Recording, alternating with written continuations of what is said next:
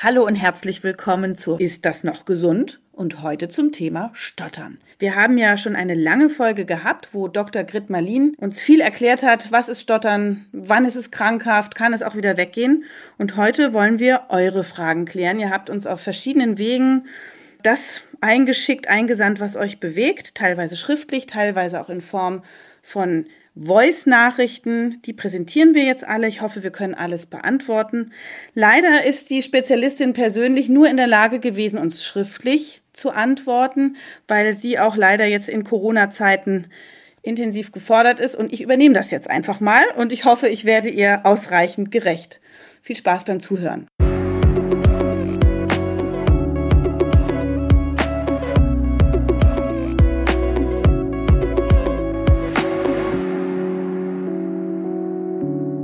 Und hier kommt schon die erste Frage, passend zu den Corona-Zeiten, wo wir ja jetzt alle unterwegs sind mit den ganzen Videokonferenzen von zu Hause. Ich weiß nicht, ob euch das auch so geht. Manchmal ist es ja auch schon peinlich. Man ist dann nicht so geschminkt, man ist zerzaust, man ist nicht adäquat gekleidet, das eigene Zimmer ist nicht aufgeräumt. Und für einen Stotterer, den das ja sowieso erst recht quält, äh, dem das unter Umständen peinlich ist, wie ist das für den in einer Videokonferenz und was macht man dann, wenn es als Stotterer irgendwie auf diesem Weg schlecht klappt? Das war eine Frage, die uns erreicht hat.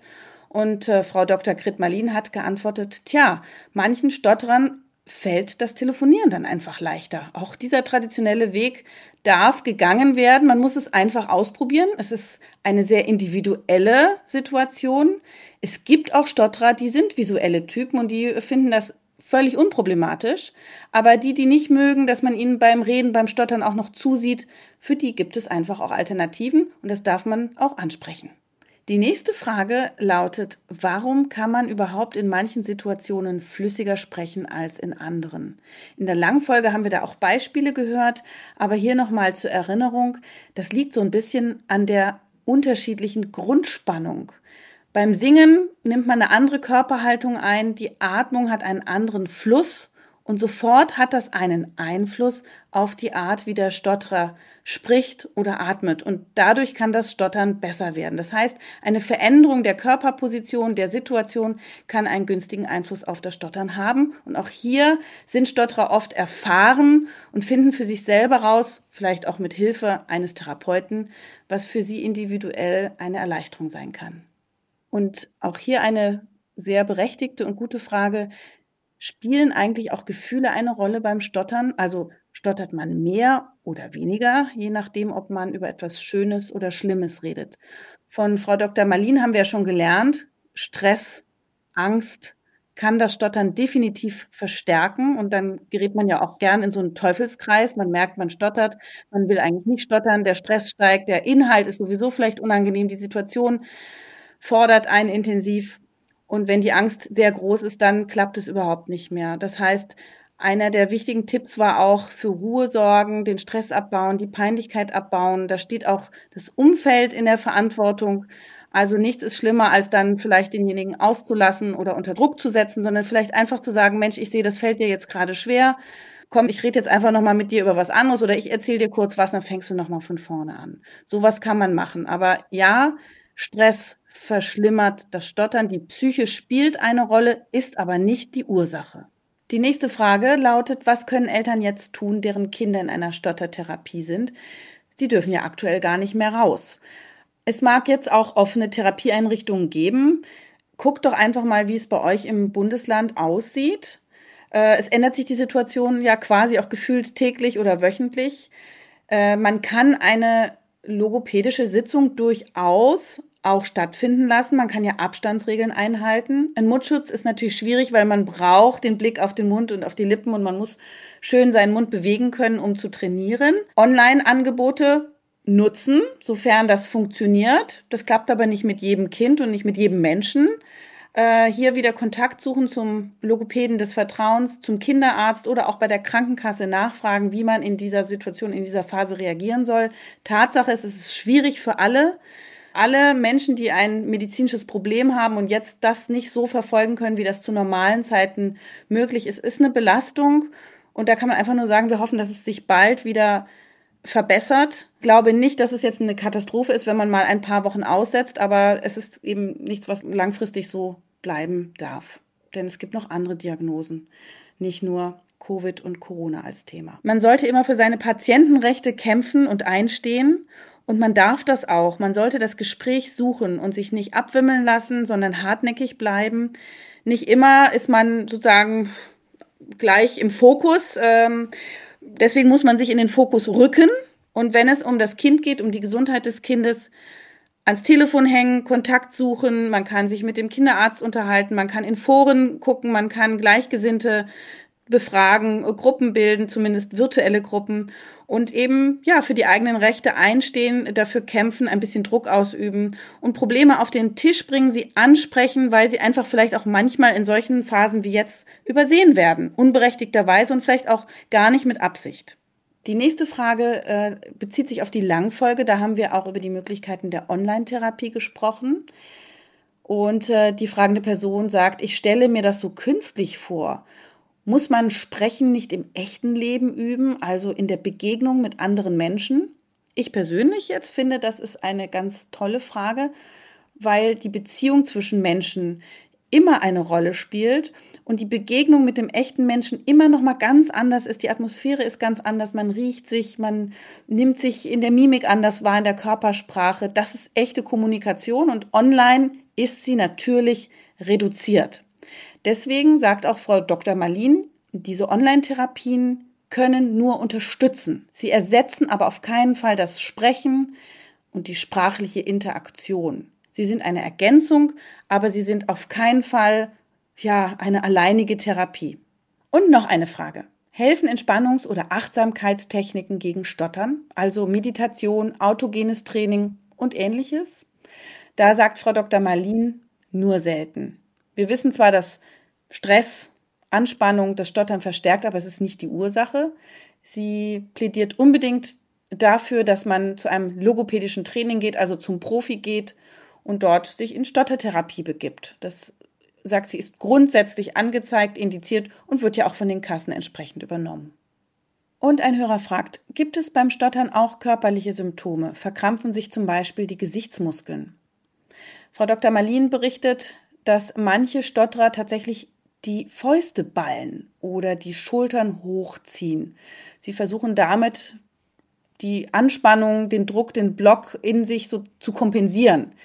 Aber dass das Gesicht verkrampft, das ist wohl sehr selten. Sie sieht das nicht häufig, ist also eher nicht die Regel.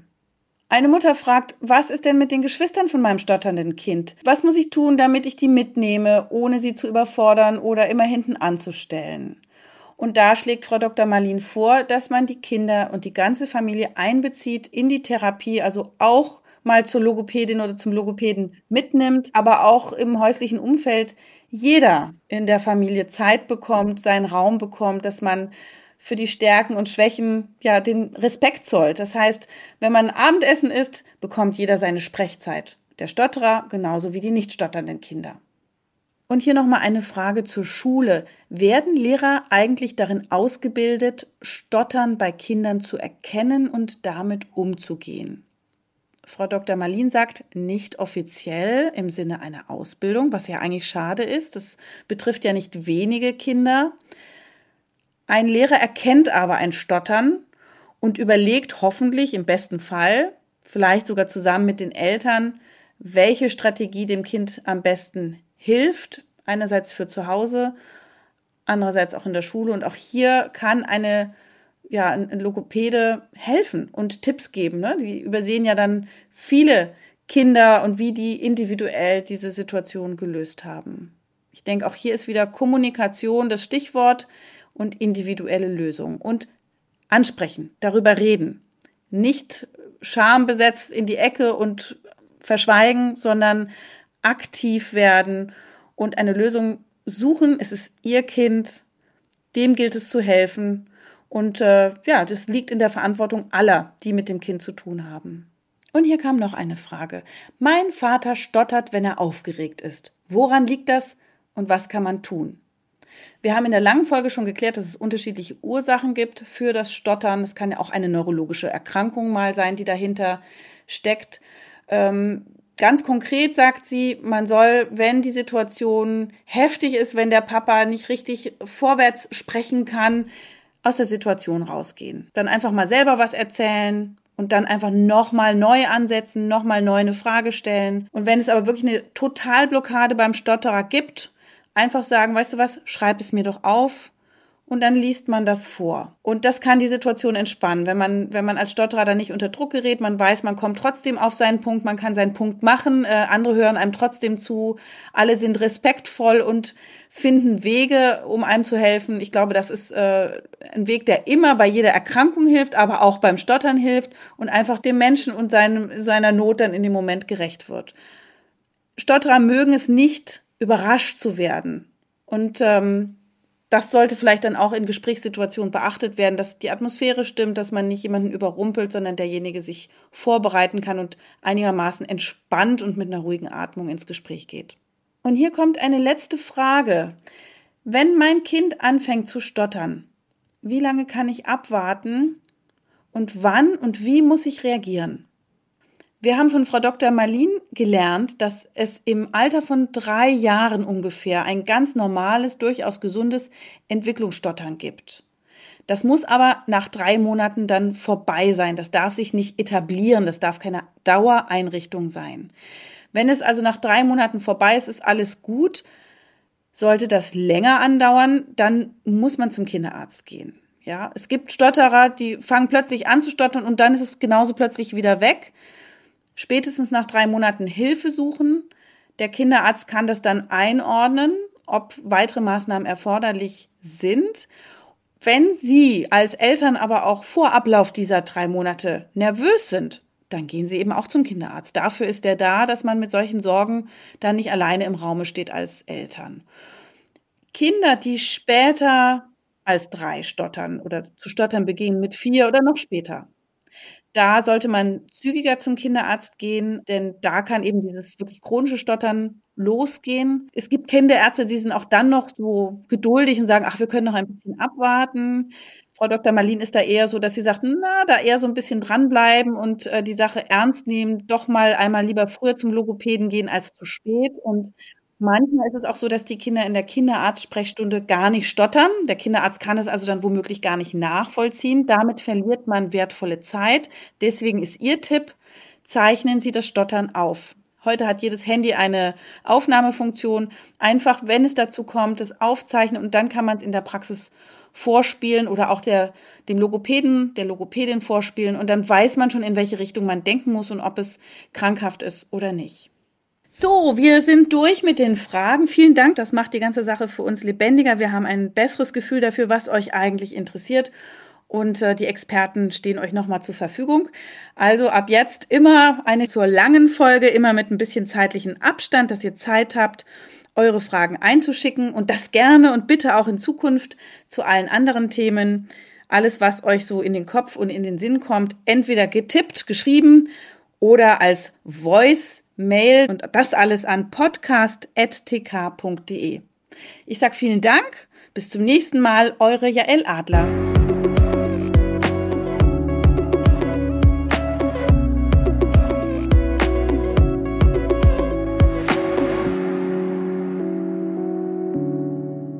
Das war Ist das noch gesund? Der Gesundheitspodcast der Techniker.